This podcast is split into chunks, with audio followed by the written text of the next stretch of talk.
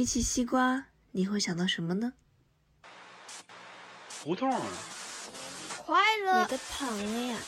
夕阳，夏天，小时候。锅、军训、果子，就是一点点了。西瓜知道答案是 Viva La Vida 与 Himalaya 联合制作播出的人物对谈栏目。主持人小宁将邀请在各领域有所成就的年轻人作为嘉宾，聊一聊他们对自我和生命的探索及思考，为听众呈现同样年轻却别具一格的生命状态。那你怎么去看待孤独这件事儿呢？你怎么看待？你这说起来这么自由，听起来一点都不像头秃了的博士生活呀。就美秃啊！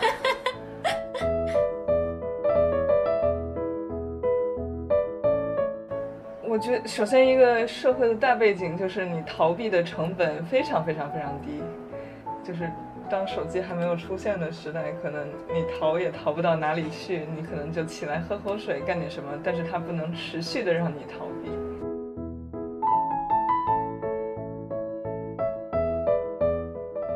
我从来都觉得别人，我的假设是别人不会很喜欢我。对，所以所以这个就是一种常见的内向者的自我清高与实呃实际自卑。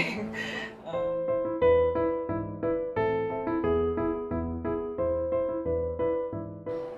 嗯很多时候你确实能够发现这个人他和你假设是不一样的，就还挺快乐的。哦，不一样你会快乐。啊，你发现了新东西啊，这是我们科学家的快乐，对不对？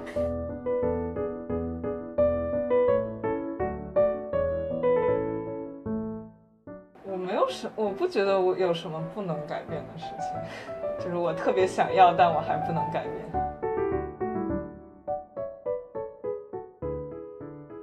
好看这个事情啊，还是还是挺有意思的，就是是女权者最不女权的时刻。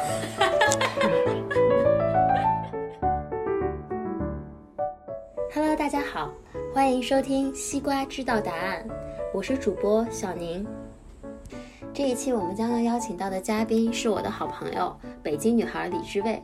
知卫目前在纽约大学读神经科学和计算认知科学的博士学位，她本科就读于北京大学物理学专业，也是问题网络计划的创始人。我跟知卫五年前认识，曾经一起举办过北大清华规模最大的一期线下交友活动——三十六个问题爱上陌生人。这些年我在环游世界，而知味则在探索各种新鲜的领域。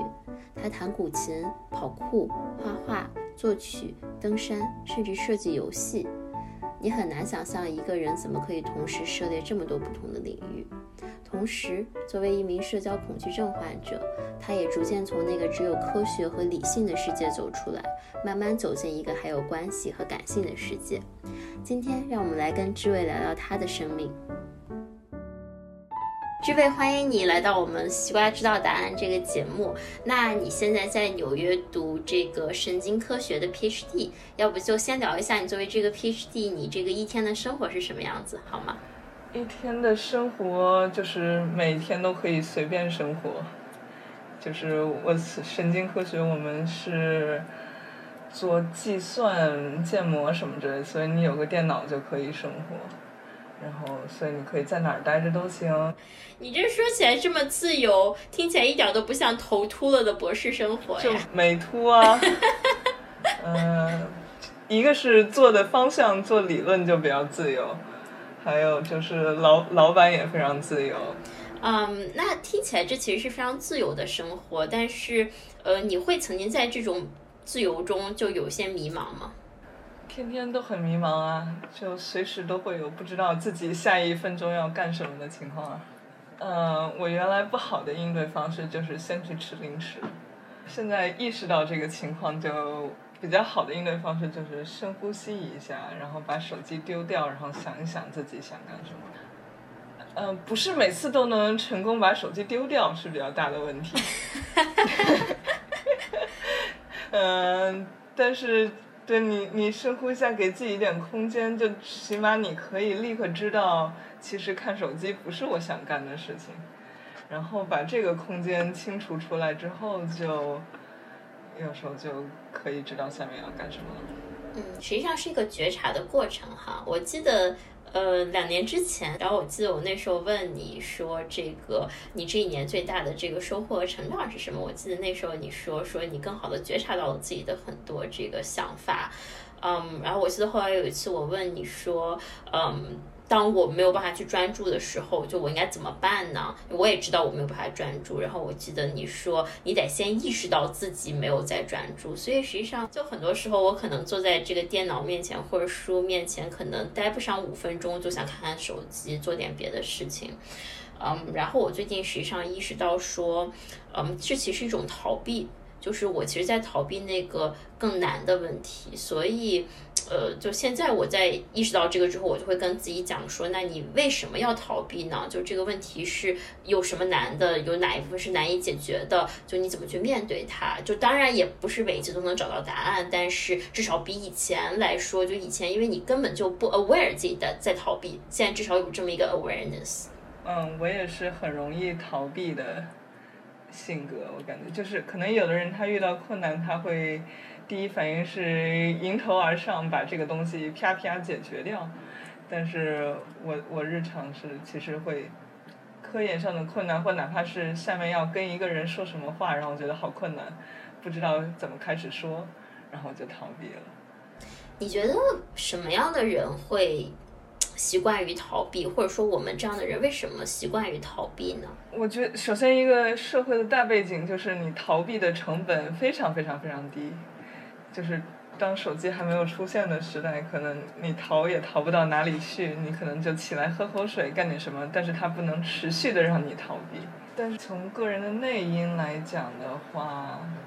反正我是对自己没什么要求的人，就我也没有什么自律性的这种性格吧。可能就是其实我只能通过自我觉察达到外界看起来自律的效果，但是我其实没办法真的。给自己下命令说你要干这个，然后我的自己就会反叛的说不，我偏不。这种自律我是做不到的。所以这是因为缺少内在的动力吗？还是？嗯，对，一模，这也是一个，就是我刚才说的是一种强内在强迫自己的力，但其实那个也不是我想追求的面对困难时候的状态，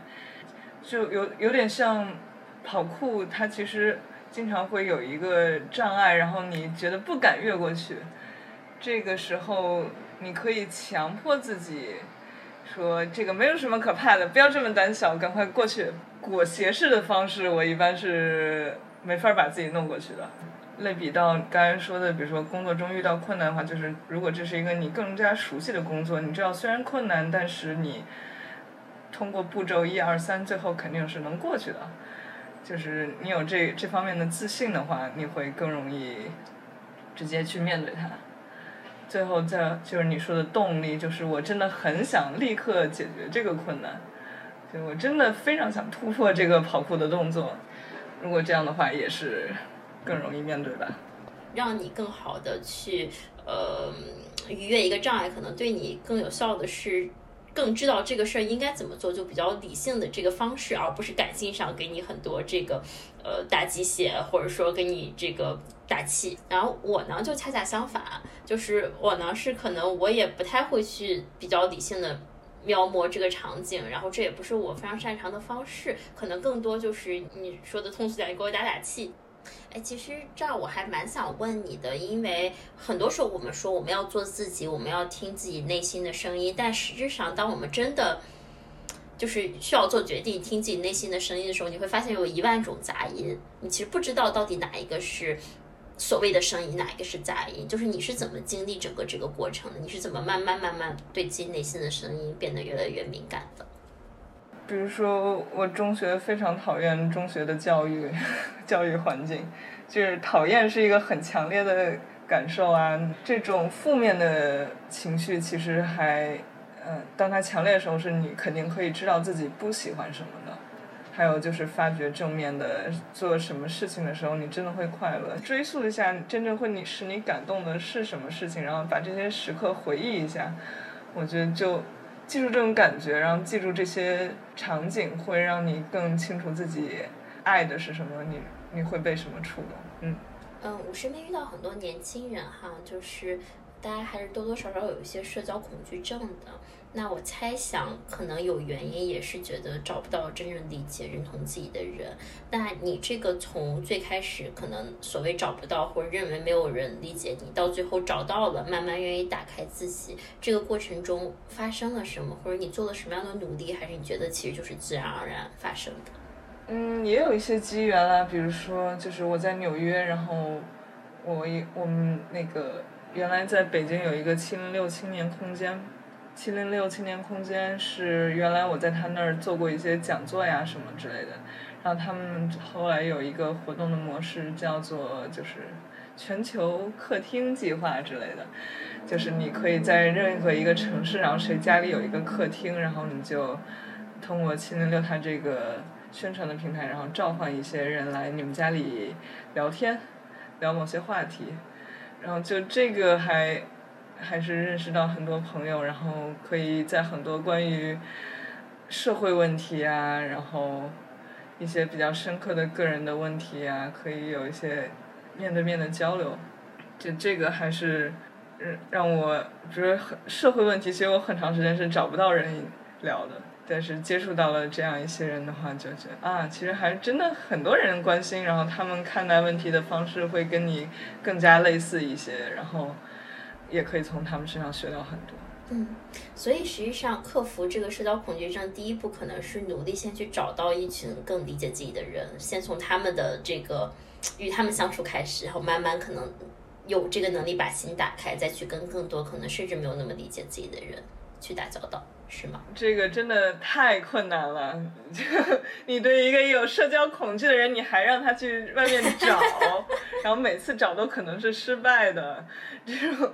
呃，我我也非常理解这种这种情况了。或者说，你整个过程中，比如说心理底层的这个假设有变化？嗯，肯定是的呀。当然，原则上我是我是完全不喜欢把人分成啊，这个人是聪明的，那个人是笨的。我觉得每个人可能你都能发发现一些能够沟通的一些小的小的 channel，但是实践上肯定很难了，就怎么找到这些点。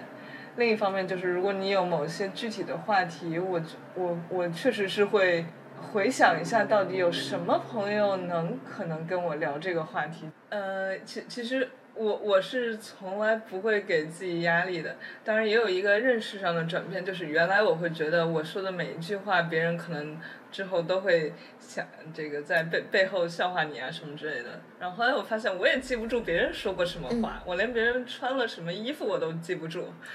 那别人可能也是这样的，就是你说了一百句话，人家能记住一句就不错了。所以其实人家也不会老想你你做了什么，说了什么之类，好不好啊？这种 judgment。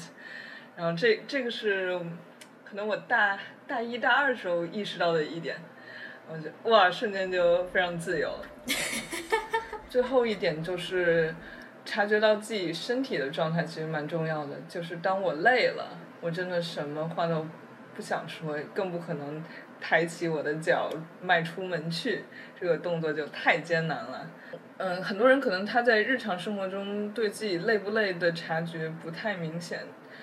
嗯，像我也可能是在疫情期间，因为可以随时睡觉，然后你就可以随时有一个对比，就是嗯，比如说虽然是早晨，但其实我昨天晚上睡得不好，我现在的能力能量只有百分之七十。能支撑我起来刷个牙，但不可能支撑我出去跑个步。于是呢，我再睡一个回笼觉，然后这时候能量就到了百分之九十五。我觉得随便下个楼就很容易了，然后出去见人什么的也没有那么困难。嗯嗯嗯，对，我同意，确实就是你这个身体状态其实还是蛮影响你的这个心理状态，尤其。嗯，我觉得在大部分的社交情况下，就是说，我们排除那些少部分真的关系非常好、非常近的人，其实大部分社交情况下，你还是戴了一个面具的。呃，当然，这个面具有的面具可能离自己很远，有的面具可能就是跟自己也比较相像，但是你得去拿一定的能量去维持所谓在那个场景下的人设。所以，嗯，你你你觉得你社交的耗费能量部分在维持人设上面吗？嗯，这是个好问题。嗯，就是我觉得是这样的，就如果说我在这个人面前可以完全放松，想什么讲什么，我觉得我不会累。对，就我可以想说话说话，不想说话不说话。然后我可以就比如说，如果我在你面前，或者我在很好的朋友面前，我觉得我是不累的。然后我觉得我比较累的社交通关情况下是这个人我不太理解，我不太了解，然后我需要去不停的观察他的反应，以决定我接下来要怎么去行为或者怎么去展示我自己。包括可能我要去反刍我自己的话，我这句话说的是不是对？然后因为他这个表情是不是我上句话说错了？就整个这样一个过程其实是蛮累的。所以你说他是人设也是人设，但你说他不是人设呢？我觉得可能因为你不够了解，所以你你就必须得更加 sensitive。嗯，嗯，你这个就是不是社畜的恐惧。社畜根本不不在乎别人是什么样的，然后根据别人调整自己，他们根本不知道对方对方在干嘛。对，其实我想问问你，就是你觉得社恐的本质到底是什么？就大家在恐惧什么？到底？就肯定不同人恐惧的是不一样的，根根本上一点还是别人对自己的看法和你在这个交互中有没有达到你的目的。当然，可能很多时候目的是一个比较虚的词啊，虽然。那 general 的目的可能就是我要留下一个好的印象，就还是很多是关于自我的这这方面的怀疑。当然，我觉得有时候就是想到还有另外一个人在这个空间里，就会让我感到有一点压力。我觉得也也很难分析到底是为什么，就这个压力是阻止我迈出门的原因，就是不习惯吧。这个压力有可能是你觉得别人在看着你吗？就我举一个例子哈，就我以我自己为例，就是，嗯，我从小在家我是没有自己的房间的，就是可能也出于着我妈妈的这个呃养养孩子的这个习惯吧，然后所以我从小到大有一种压力，就是我觉得别人永远在看着我，因为我确实是在别人的眼光下看着长大，所以。这让我非常的 self conscious。我今天其实上还看了一篇文章，它讲 self conscious 和 self aware 是两种不同的这个呃感觉。就 self conscious 实际上就是你会觉得别人在看着你，你会永远从别人的角度去观察你自己，你会有这种反刍的过程，对自己说过的话，对自己的行为，你会有这种羞耻感。嗯，但 self aware 可能更多是了解自己。所以你觉得是有这样的原因吗？就是所谓你说别人在同样一个空间下，你有压力。你这样想的话，我我好像也不是 self conscious。我一般的假设是别人是看不到我的，就是我的假设是，如果我保持自然状态的话，别人是不会在我身上放任何注意力的。那么这个时候，如果我开始说话，就是打破了自然状态，然后会发生什么就蛮很不确定啊。嗯，所以呢，你不想你不想站在舞台的中央嘛？你就不想别人成为别人注意力的焦点吗？想不想很难说吧，就是你得做了这件事情之后才知道。比如我去说脱口秀什么的，我我我也挺挺爽的，但是我不会假设别人在看着我。就是什么小说里说有的人一出场就自带光芒，全场侧目，啊就这种这种人设是不会发生在我身上的吗？嗯，那你现在身边的朋友都是什么样的人，或者你怎么定义朋友？就是，比如说。疫情刚开始那段时间，然后我下决心要跟朋友们进进行更定期的联系，然后所以我会记得，比如说两三周，然后给某个朋友打一个电话什么的，我觉得就会进行这样的交流，肯定可以算是朋友了吧。还有包括我跟我们实验室的一个，就所有实验室的人，你都是很友好的嘛，然后平时也会进行很多的科学交流，但好像。说是朋友的话，也是直到这个疫情开始，然后我跟另外一个就有这样更稳定的联系，然后我知道即使我不在的这段时间你在做什么，有一有一点这样的意识，我觉得可以算是朋友吧。嗯，所以所以这些人是让你在不在的时候挂念他，就怎么去区分你的朋友和非朋友呢？你怎么去区分？哦，嗯，好吧。多个 level，第一个 level 是我和你可以进行愉快的谈话，这就已经胜过太多的世世上我有交流的人，就已经我会已经很珍惜这一部分。第二部分是，嗯，我们可以谈到更深入的东西，就不光是外部性的，而是关于彼此的事情。嗯。第三个 level 是。我知道你的日常在干什么，然后你这段时间在干什么。然后第四个 level 是我会经常跟你 check in，然后这段时间你你过得怎么样啊？然后就像你说的，会挂念一下你之前想做这个事情到底做没做呀，什么之类的。嗯，就如果是四年前刚认识你那个时候的我，我会很难想象你会挂念一个人。也没有。就我我不好的一点就是有时候洗澡的时候想到了啊他怎么样，然后洗澡完之后就忘了，然后也没有 也没有去问。金鱼般的记忆，呃，什么让你发生了这样的改变？就是怎么就变成从一个那么独立，甚至一定程度上恐惧跟人产生连接的人，变成一个甚至开始挂念别人的人？这个挂念，挂念也不是说我依赖这个人或者我需要这个人。有时候就是作为呵呵，这样说很冷酷。作为一个长长期社会调查的中期产品，所以友情对你来说是一个长期的社会调查议题，比较冷酷的 version。嗯，对你这样说的话，那肯定还是有 level five，就是是一个双方交互的过程。我觉得有时候。可能是写公众号的这种职业习惯，使得你成为一个输出一些想法，然后去看别人会怎么反应的这样一个过程。嗯。那么你还是一个看客。可能第五第五个更高的层次就是我我也需要这个人，我很知道这个人能够给我带来什么。其实还还有很浅显的原因，就是比如说我在美国生活，然后刚刚来到美国，然后你肯定会觉得自己是一个他者，然后怎么跟别人展开交流也很困难。就聊科学当然是可以聊，然后之后呢，你就觉得他们的很多话题你也不知道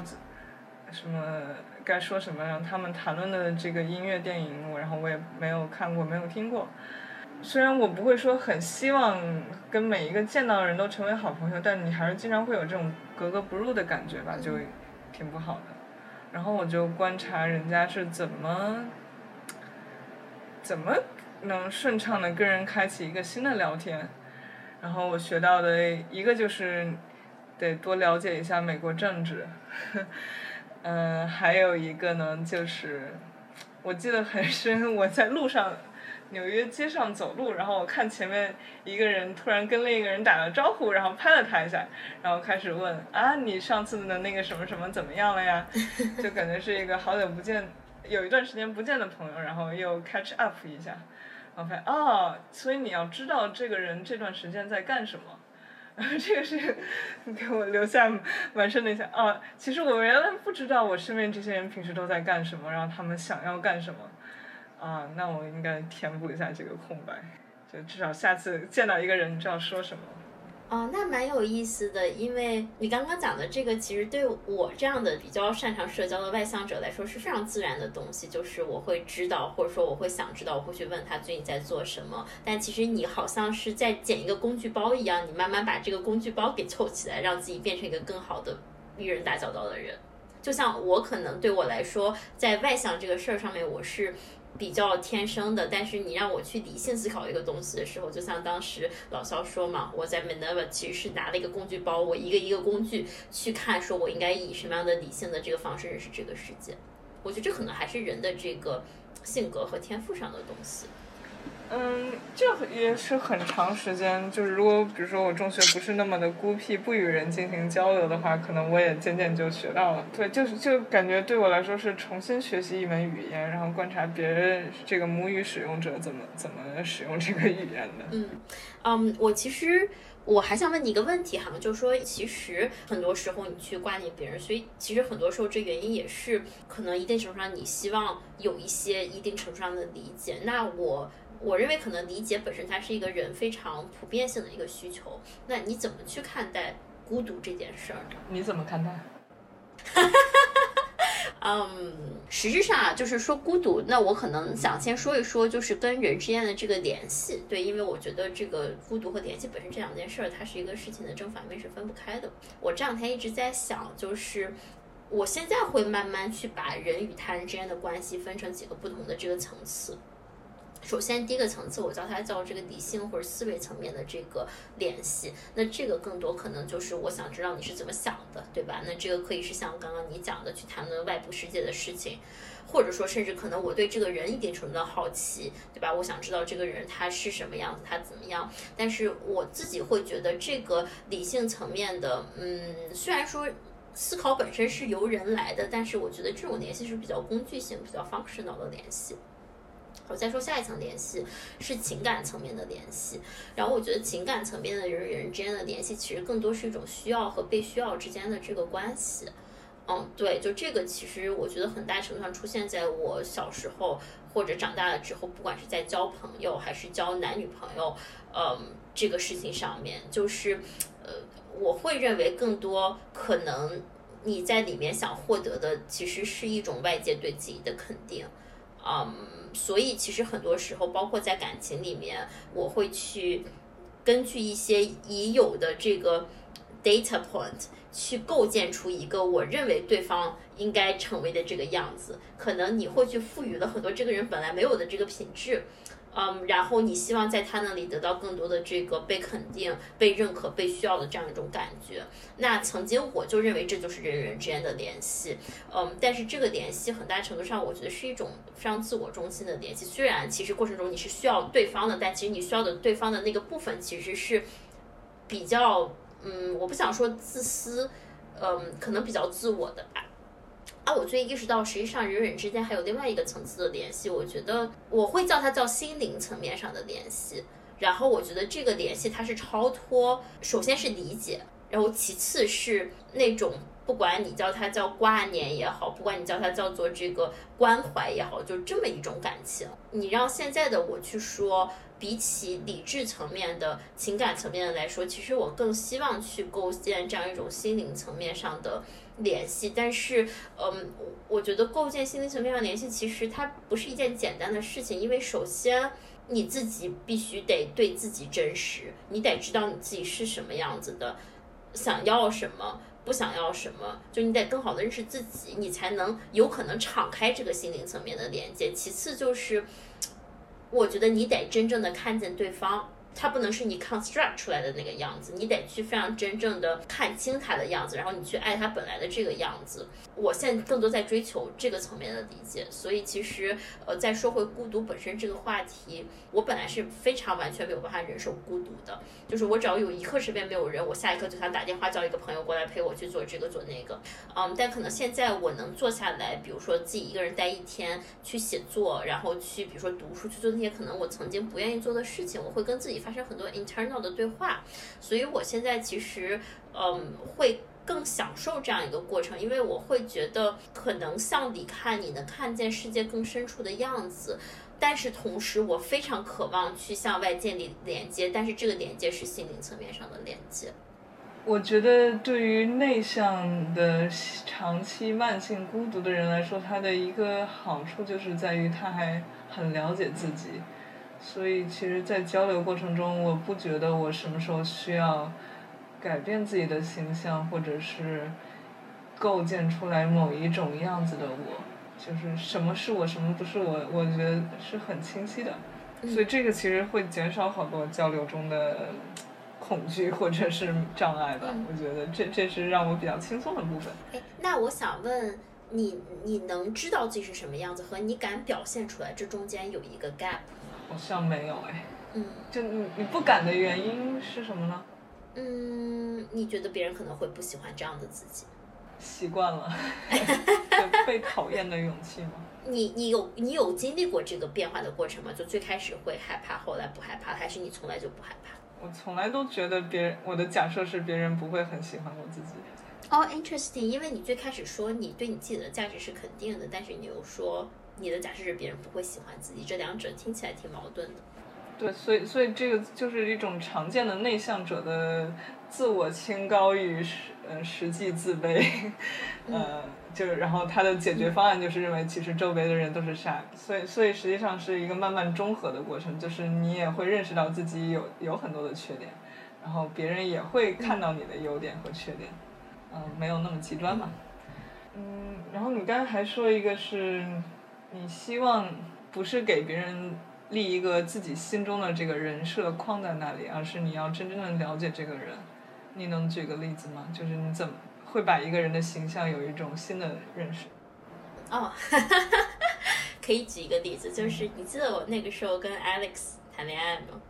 我记得我中间也有 update 过你一些东西。然后 Alex 是什么样的人呢？就是他我们这种一定程度上会做一些计划的人不一样。我举个例子，比如说咱们会说，哎，咱们周四下午五点，然后一起去吃甜品。哦，好吧。然后，但是他不习惯这样的生活方式，他不会 scheduling，所以每当我去跟他讲，我首先他会非回家非常不情愿，嗯，然后其次可能到时候他真的不会出现。最开始那我一定会很愤怒，对我会觉得说你是不是不爱我，所以你才这么做。然后后来发现他总是这么做，然后我觉得也是因为一定程度上，当然我们已经分开了，但是在那个时候，就是其实我认为跟他建立了一种这个心理层面上的这个理解和就是不是依赖关系的需要啊，所以我会在想，那他可能就是这个样子的，他为什么是这个样子的？然后发现其实。他并不是，就是可能不再那么以自我为中心，觉得他就是对我这样，他就是不喜欢我，而是意识到他就是这样子的，并且在意识到这个东西之后，依然可以去以一种方式去爱他。所以我觉得这是一个挺典型的例子，就是我能跳出我自己那个 self conscious 这个框架，然后去重新去看一个人，并且可能接受他一些所谓我认为是缺点，但实际上可能只是他自己特点的一些东西。那你呢？我我一直是这样的，就是我尽量会放到别人的框架里面，然后尽量认为自己的假设是可能是有问题的。当然实实际操作中还是会，我觉得我这两年真是越来越不把自己的假设当回事儿了。这让你更快乐吗？嗯，很多时候你确实能够发现这个人他和你假设是不一样的，就还挺快乐的。哦，不一样你会快乐？啊，你发现了新东西啊。这是我们科学家的快乐，对不对？所以，那回到刚刚最开始那个话题，就是其实某种程度上，你也是出出于某些好奇去跟人建立，只是咱俩好奇可能不太一样。就可能你的好奇是一百分，我的我的好奇只有在偶然的情况下才能爆发出一百分，平时总是十分二十分的样子。可能你的好奇更多在你自己心里面的东西。就我觉得这也是需要练习的，比如说我经常。我会问你是你怎么跟这个人说的，包括比如说 dating，我问你你你跟这个人怎么聊起来的，就是我真我真的不知道说什么，然后可能，然后我还参加了一个 workshop，然后说叫 how to make meaningful connection，如何建立有意义的联系，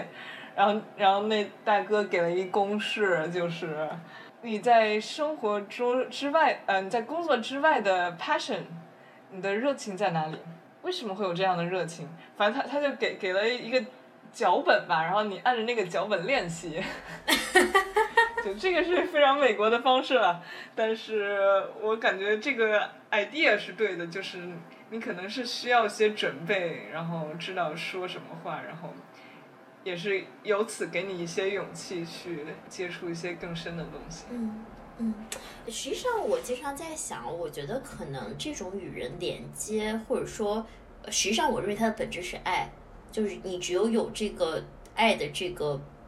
驱动在，你才能跟人真正建立这种连接。我觉得它其实一种能力。呃，是一种能力，就意味着你能跟这个人建立连接，你就能跟所有人建立连接。当然，最开始，我觉得我们会把自己局限在跟自己像的那部分，能理解我们的那部分人上，因为可能跟那部分人打交道的时候，你会获得更多理解，你不会受伤害，你不会对被评判、被 judge。但是后面，其实我觉得。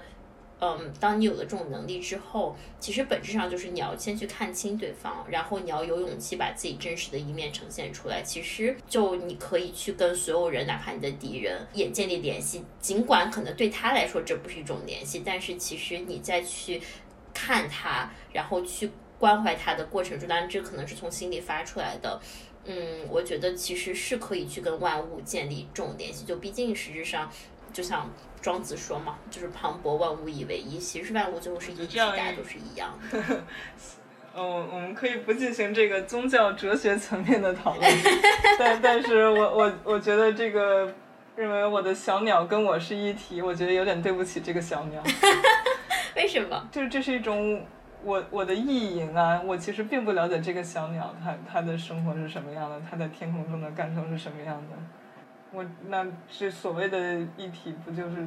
更多是从我的视角出发的？嗯嗯，好好，我们我们就先不再不做这个 宗教哲学的讨论。嗯，还有一个问题想跟你聊一聊的是自我价值。就是你，当然你最开始你讲你对自我价值有一定的肯定，但是你也讲说就是呃有一定的这个觉得自己不够好、不自信，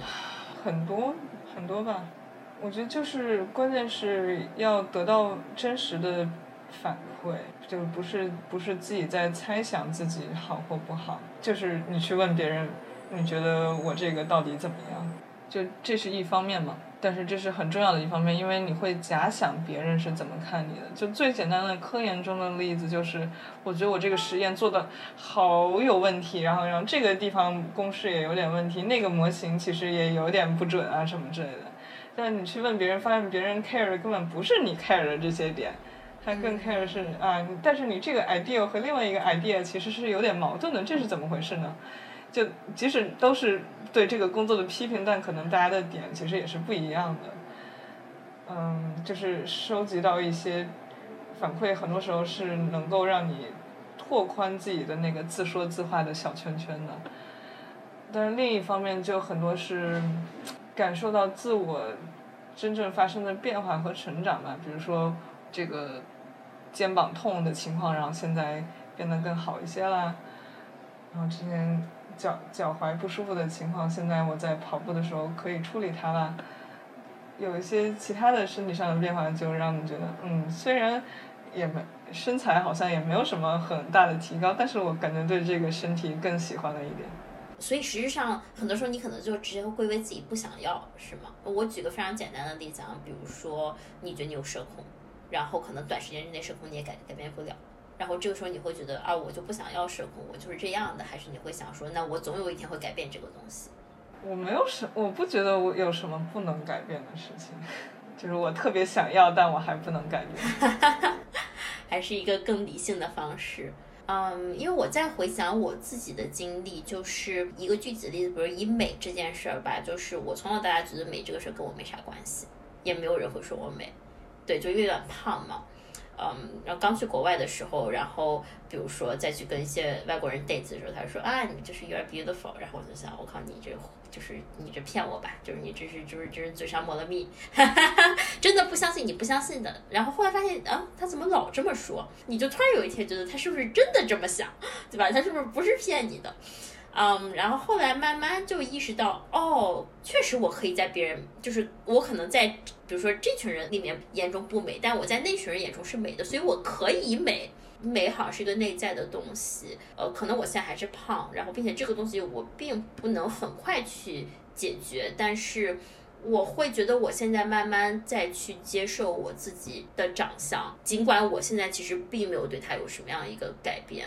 嗯，我可能会觉得这就是我吧。那我觉得这个可能跟你刚刚讲的说想到一个方法去改变，可能还有些不一样。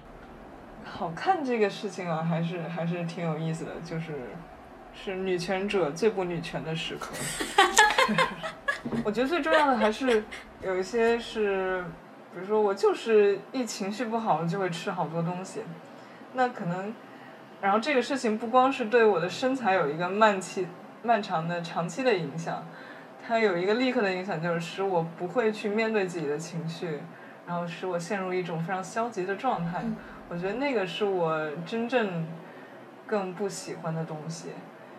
嗯，那么我就不会把重点放在为了减肥，所以我不要吃零食，而更多是为了更好的立刻的面对自己，所以不要吃零食。就我那个其实是在我心中。跟我根本的价值观不打架的一个事儿，而减肥其实是一个，你又觉得他是好像你挺心中挺想要的，但另一方面你又觉得这是一个男权社会构建出来的谎言，或者是消费资本社会为了让你买减肥课构建出来的一个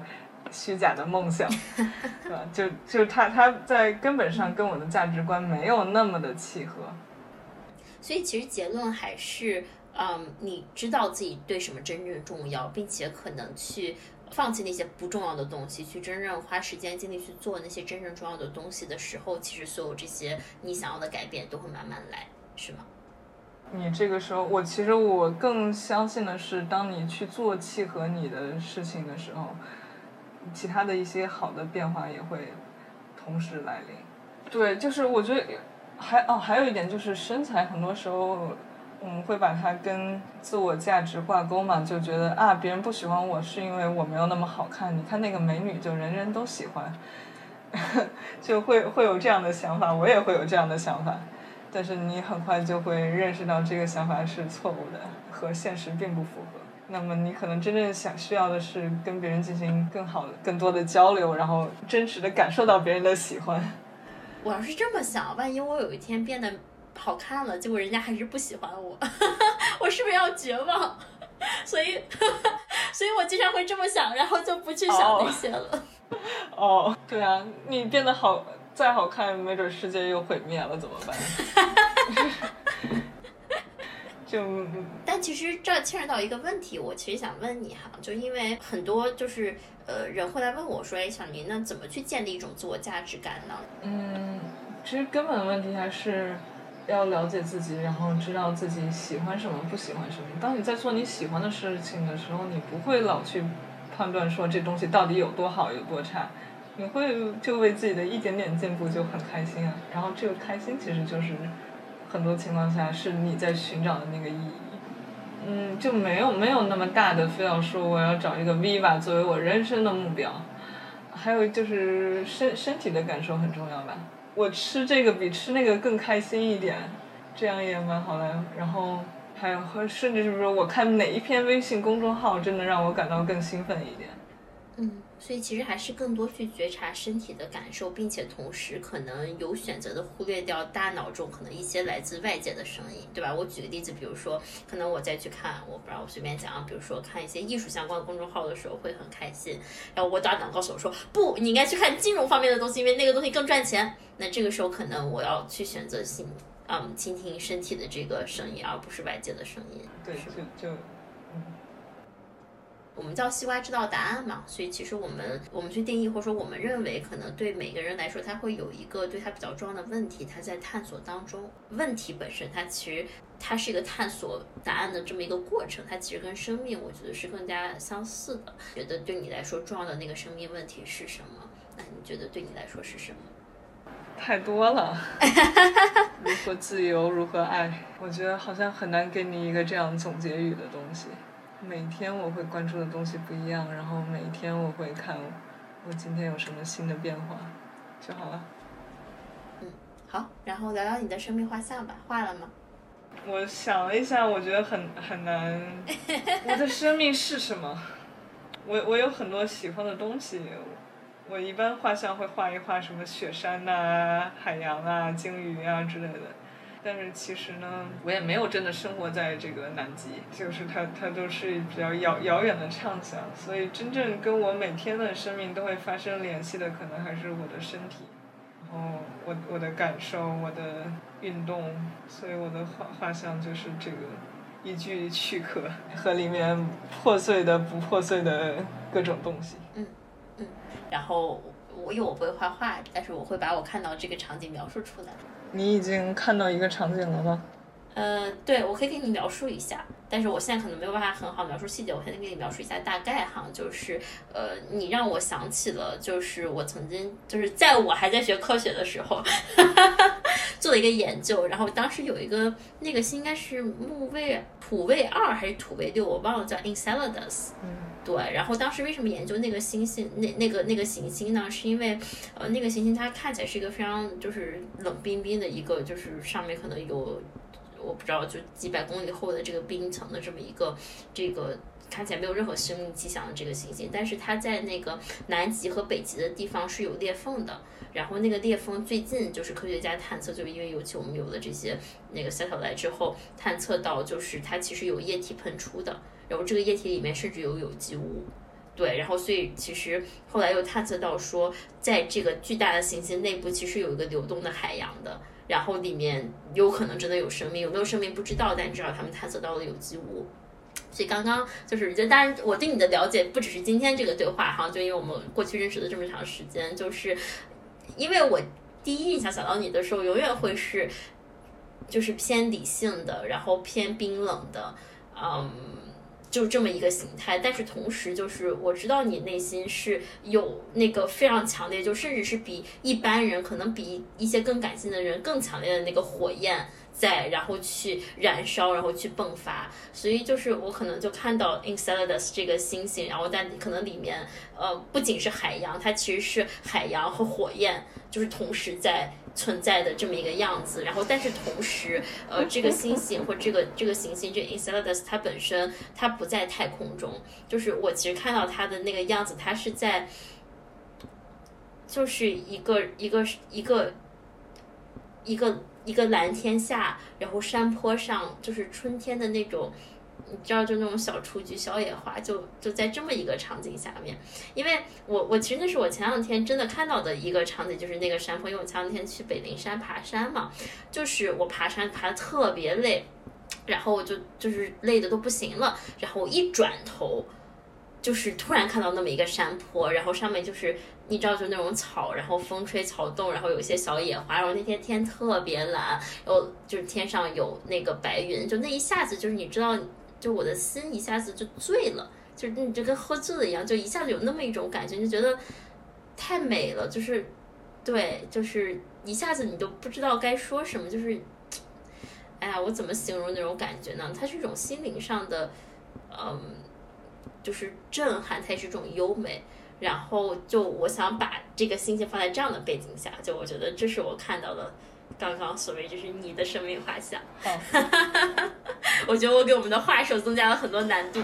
我我给你再增加一个难度，就是你刚才描述的这个春天的山坡，就是 Kendrick Lamar 有一首歌叫 Real，然后它的一个歌词是，嗯 ，Sweet lullabies that come with the smell of a dozen roses flipping down the green hill，就是 a dozen roses flipping down the green hill。好。那就给画手让让画师听一下这个歌。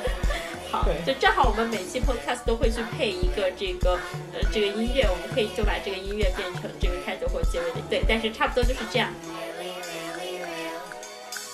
I promise that I know you very well. Your eyes never lie, even if they tell. Sweet lullabies that come with the smell of a dozen roses flipping down a green hill. You living in a world that come with plan B. Cause plan A never relay a guarantee. And plan C never could say just what it was. And your plans only 本节目由 Himalaya 联合制作播出。